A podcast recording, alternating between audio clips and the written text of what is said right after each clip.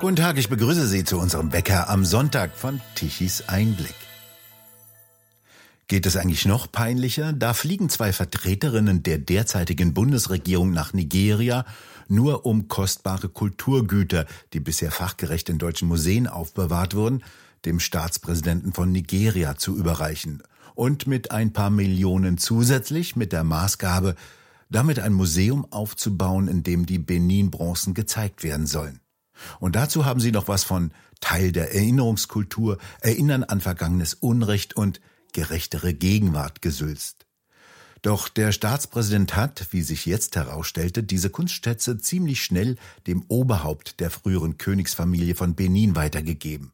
Die wiederum ist reich und mächtig geworden durch Sklavenhandel. Das Oberhaupt der Milliardärskönigsfamilie sagt jetzt gewissermaßen als Dank, es tue ihm leid, aber diese Außenministerin, die sei zu jung. Sie habe keine Erfahrung und manchmal merke man das, wenn sie spreche. Das hat jetzt Prinz Ogbame Edward Oronsaye der Berliner Zeitung mitgeteilt. Ist er etwa kein Fan feministischer Außenpolitik? Er fordert in seiner Mail an die Zeitung sogar deutlich auf, hören Sie auf, die Intelligenz des Volkes der Edo zu beleidigen. Cora Stephan an Sie als Historikerin und Tichys Einblick-Autorin. Dabei sollte doch diese Reise eine nette Geste sein. Das ist eine nette Geste, ja in der Tat. Also die nette Geste unserer beiden klugen Frauen mündet in einer netten Geste an die Familie früherer Sklavenverkäufer. Man muss das ganz deutlich sagen. Also das Königreich Benin hat nicht so den aller, aller, aller tollsten Ruf. Also man hat nicht nur die Angehörigen anderer Stämme äh, versklavt, man äh, hat auch täglich Opfer gebracht, also auch äh, Menschen zum Opfer gebracht. Äh, das ist wirklich ein, ein ganz heiteres, heiteres Königreich gewesen. Und die Briten haben im Zuge einer, einer Vergeltungsaktion ziemlich viele von diesen sogenannten Benin-Bronzen im Ende des 19. Jahrhunderts denen enteignet. Wobei der Witz der ist, dass das Material für diese Bronzen aus den Ringen, aus den Messingringen stammt, mit denen andere, zum Beispiel eben auch die Engländer, von diesen Sklavenhändlern Sklaven gekauft haben. Also schon lustig. Dann sind diese Benin-Bronzen auf den Markt gelangt und auch die Deutschen haben gekauft, was ja nicht unbedingt verwerflich ist. Und doch immerhin diese Sachen ordentlich aufbewahrt und äh, man spricht, also ich, äh, ich habe die Zahl nicht genau im Kopf, aber es sollen um die 1100 sollen noch in Deutschland sein, die ja auch zurückgegeben werden sollen oder vielleicht doch noch mal als Leihgabe in deutschen Museen äh, bleiben. Aber ähm, ich glaube, Annalena Baerbock und Claudia Roth haben etwas missverstanden. Sie waren der Meinung, mit diesen 20 Benin-Bronzen dem nigerianischen Volk etwas zurückgegeben zu haben, weshalb ja auch ein Museum gebaut werden sollte, auch eben mit deutschen Geldern, wo sie ausgestellt werden sollten, damit das nigerianische Volk sieht, welche vortreffliche Vergangenheit es hat. Nur haben diese Benin-Bronzen mit dem nigerianischen Volk nie etwas zu tun gehabt, sondern sie gehörten der Herrscherfamilie und da sind sie jetzt eben wieder gelandet. Ist doch prima, oder? Für die Mitglieder des Königshauses sicherlich.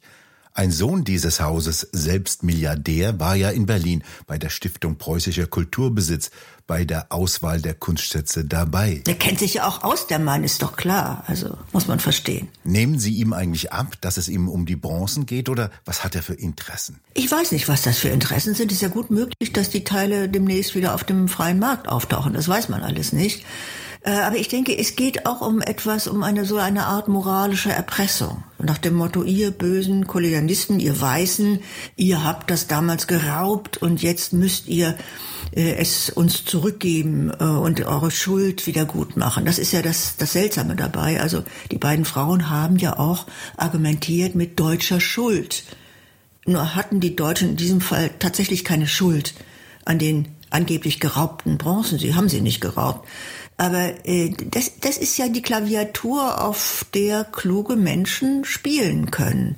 Der weiße Mann und die weiße Frau sind im Prinzip eigentlich an allem schuld. Und es ist auch gut, sie immer wieder daran zu erinnern, denn dann kriechen sie zu Kreuz. Ist ja klar. Woher kommt denn eigentlich dieser Schuldkult, den es ja noch nicht so besonders lange gibt und von dem nicht sehr viele Völker geplagt sind.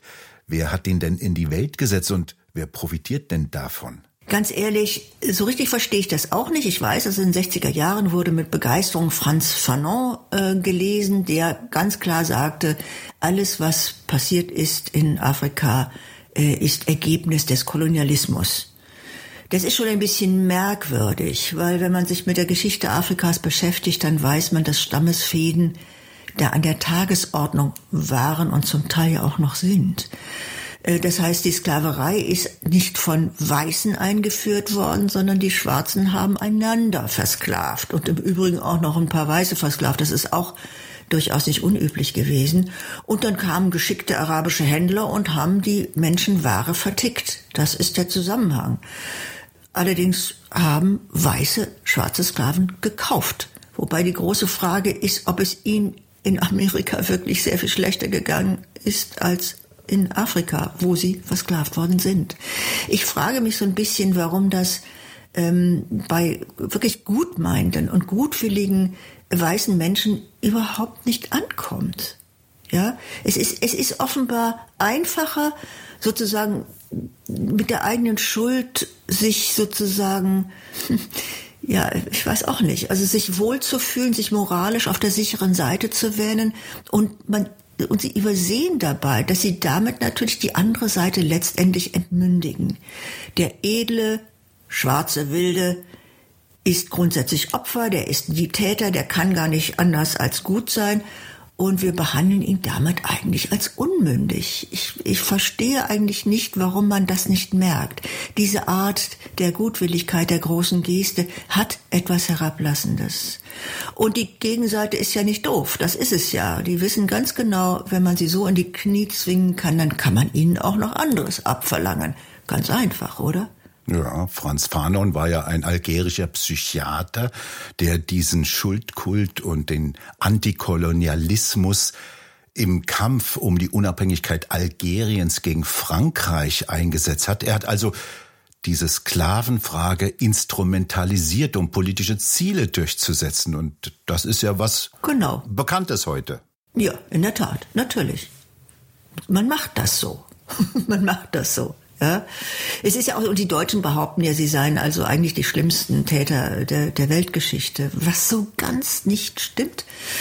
Man übersieht da das eine oder andere, was unter im, im, im Reich China unter Mao passiert ist oder was unter dem Stalinismus passiert ist. Wir wollen da schon die Größten sein, nach wie vor. Und deshalb ist das, ist das auch so attraktiv, so ein Angebot, doch mal wieder tätig Buße zu tun verbunden mit Bildern wie zwei grinsende Beteiligte der Bundesregierung einem friedlich lächelnden Potentaten etwas überreichen.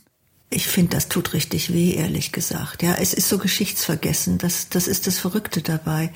Haben die beiden denn keine Berater, die einfach mal in die Geschichtsbücher geguckt haben und gesagt und sich angeschaut haben, wie das alles so zusammenhängt? Die Lehre aus der Geschichte ist, dass es diese Sorte von da ist gut und da ist böse nicht gibt. Das Schattenreich ist das allergrößte aller Reiche. Es war ja eine Großmacht des Kolonialismus selbst, die den Kolonialismus abgeschafft hat, nämlich Großbritannien. Ja, und die Piraten äh, entsprechend verfolgt. Ja. Also A abgeschafft und B auch verfolgt. Also denn der Handel ging ja erstmal weiter. Der Handel ist ja auch heute noch nicht ganz ausgestorben, muss man auch dazu sagen. Aber auch das möchte der weiße Schuldkult nicht begreifen, dass äh, immerhin auch diejenigen, die Sklaven gekauft haben, im Endeffekt so moralisch waren, die Sklaverei auch abschaffen zu wollen. Spielt hier möglicherweise ein christliches Schuldgefühl eine Rolle, das schamlos ausgenutzt wird? Das kann ich mir vorstellen, dass es das ist. Das gibt's ja nicht in so viel anderen Ländern. Ja, witzig, ne? Es ist ausgerechnet, es ist ausgerechnet der weiße Westen, der sich äh, schuldig fühlt. Vielleicht, weil es dem weißen Westen natürlich auch gut gegangen ist natürlich auch profitiert hat aus den Kolonien, wobei die Kolonien zum Teil ja auch, wir reden jetzt, wir reden natürlich jetzt nicht über den belgischen König, äh, aber die Kolonien haben natürlich auch vom Kolonialismus profitiert. Wenn ich an Tansania denke, also das Straßennetz, was dort hinterlassen wurde, das, äh, ja, klar, wird, wird noch heute dort so gesehen als etwas, das man gut finden kann. Es ist ja auch noch erstaunlicherweise viel bedauernder, dass die Deutschen abgezogen sind und im Anschluss die Infrastruktur ja, verfiel. Genau. Genau. Was ich so spannend finde, nach wie vor, also es wird ja immer gesagt, Deutschland Sonderweg, also mit der Demokratie und dem Parlament, das mussten wir alles erst lernen. Ganz so war das ja nicht. Also im Kaiserreich gab es einen extrem lebendigen Reichstag und in diesem Reichstag ist alles diskutiert und offengelegt worden, was man an tatsächlichen Kolonialgräueln gefunden hat. Es war besonders die Sozialdemokratie dafür gesorgt hat, dass alles aufgedeckt wurde, was da schiefgelaufen ist. Das war nicht wenig, aber es war auch nicht viel im Vergleich zu anderen man war sehr darauf aus, keinen schlechten Eindruck zu hinterlassen, um es mal so zu sagen.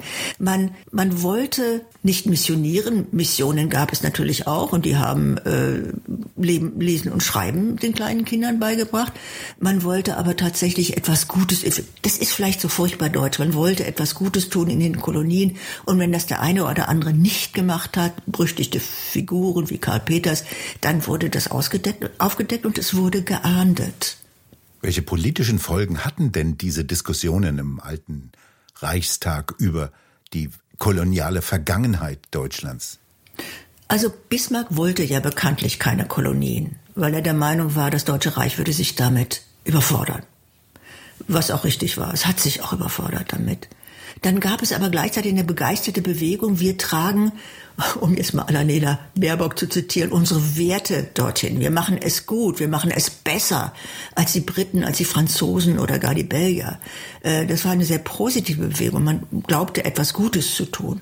Und die Debatten im Reichstag haben durchaus äh, eine Massenwirkung gehabt. Also man fand das überhaupt äh, furchtbar, dass da etwas äh, schief lief. Das war, wurde überhaupt nicht gutiert. Und man muss bedenken, die Sozialdemokratische, äh, Sozialdemokratische Zeitung Vorwärts hat das alles dokumentiert, was da geschehen ist. Und die Folgen waren natürlich Abberufung dieser Leute, die sich da, das waren gar nicht so viele, ja. Karl Peters ist ein, ein bekanntes Beispiel. Die Abberufung solcher Leute, das wollte man nicht. Man wollte sein gutwilliges Bestreben nicht beschmutzt sehen. Ob da eine Bewegung draus geworden ist, weiß ich nicht, aber es war ein öffentliches Thema, natürlich. Das waren ja sehr lebhafte Debatten im alten Deutschen Reichstag. Was wurde und vor allem wie wurde denn über den Kolonialismus debattiert? Naja, also es ging darum, wenn eine Schandtat geschah, dann wurde sie öffentlich gemacht. August Bebel, man kann sich das ja vorstellen, wie er die Stimme erhob. Äh, es blieb da nichts äh, unterm Tisch und äh, es wurde alles öffentlich. Und ich glaube, die deutsche Kolonialgeschichte äh, geht nicht als das Allerschlimmste ähm, sozusagen in die Geschichte ein. Da sind die Belgier uns weit voraus, allerdings die Engländer auch. Mit den deutschen Kolonien war es ja dann nach dem Ersten Weltkrieg Schluss. Da gab es nichts mehr. Also insofern brauchte es natürlich auch keine antikoloniale Bewegung in Deutschland, weil wir hatten schlicht keine mehr. Und äh, seltsamerweise denkt man selbst auch in Tansania heute immer noch ganz gern an die Zeiten der deutschen Kolonien. Diese aktuellen Äußerungen sind ja eigentlich ein Treppenwitz der Geschichte. Cora Stefan, was sagen die denn über das politische Personal in Berlin heute aus? Dass sie das alles nicht zur Kenntnis nehmen wollen, dass sie keine blassen Schimmer haben von der Geschichte, dass sie auch nicht sehen wollen. Es ist ja, es ist ja bekanntlich, die ganze deutsche Geschichte ist ja bekanntlich vergiftet, ja. Also bis zurück zu Bismarck oder noch weiter, Luther, ja. Äh, das Kaiserreich hatte auch seine guten Seiten, sage ich jetzt mal ganz vorsichtig. Der Reichstag war eine wesentlich munterere Veranstaltung als, als in England, die, die Ober- und Unterhäuser, das Ober- und Unterhaus. Ähm, das will man aber offenbar nicht mehr wissen. Es ist alles verpönt eigentlich, was mit der deutschen Vergangenheit zu tun hat. Also man, von Hitler ausgehend ist alles andere natürlich eben auch dunkel und irgendwie verbrecherisch. Sie haben keine Ahnung. Es macht mich fast hilflos, dass sie keine Ahnung haben. Was sollte man Ihrer Meinung nach mit solchen Kultur- und Kunstschätzen tun? Ausstellen Sie ausstellen natürlich an einem sicheren Ort, sodass sie eben nicht privatisiert sind, sodass alle sie sich anschauen können. Und die Idee war ja gar nicht übel, in Nigeria ein Museum zu bauen und zu stiften, also auch ein, ein Stift, auch Mitstifter zu sein und dort die Sachen auszustellen fürs nigerianische Volk, was womöglich aber gar nicht so sehr interessiert an den Dingern ist. Ja, das ist ja, es ist ja, sind ja, ja Herrscherschätze gewesen und nicht Schätze des nigerianischen Volkes. Aber im Prinzip ist doch die Museumsgeschichte wunderbar, ja. Und plötzlich wird das alles, gerät das alles in Verruf. Also sind nur Raubgüter in den Museen. Museen gelten nicht mehr als Schutzräume für Bewahrenswertes, sondern sind plötzlich Städten, äh, Räuberhöhlen nachgerade. Und das ist wirklich, äh, sorry, das ist sowas von verfehlt. Hm, sie sind Kulturstätten des Aufbewahrens. Und äh, wir leben ja äh, angeblich in einer sehr globalen Welt. Also sind solche Schätze doch für alle da. Cora Stefan, vielen Dank für das Gespräch. Und bei Ihnen bedanken wir uns fürs Zuhören. Schön wäre es, wenn Sie uns weiterempfehlen. Weitere aktuelle Nachrichten lesen Sie regelmäßig auf der Webseite tischeseinblick.de. Und wir hören uns morgen wieder, wenn Sie mögen.